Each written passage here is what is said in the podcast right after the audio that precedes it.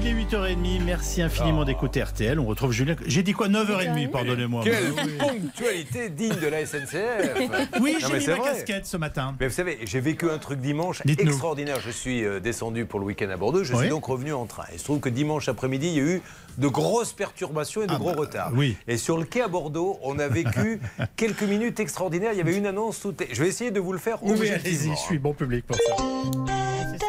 Montparnasse. Le train 4050 en provenance de Tarbes et en direction de Paris-Montparnasse ne partira pas voie 2 comme prévu, mais voie 3. Le train 4050 en provenance de Tarbes et en direction de Paris-Montparnasse qui devait partir voie 2 mais qui partira voie 3 ne partira pas à 15h47 mais à 16h03. Le train 4050 en provenance de Tarbes est toujours en direction de Paris-Montparnasse qui devait partir voie 2 qui partira voie 3 initialement prévu à 15h47 et retardé à 16h03 partira finalement à 15h55. Par contre, il revient en voie 2. Je vous assure. Et on passait d'un quai à l'autre avec les valises et on attendait.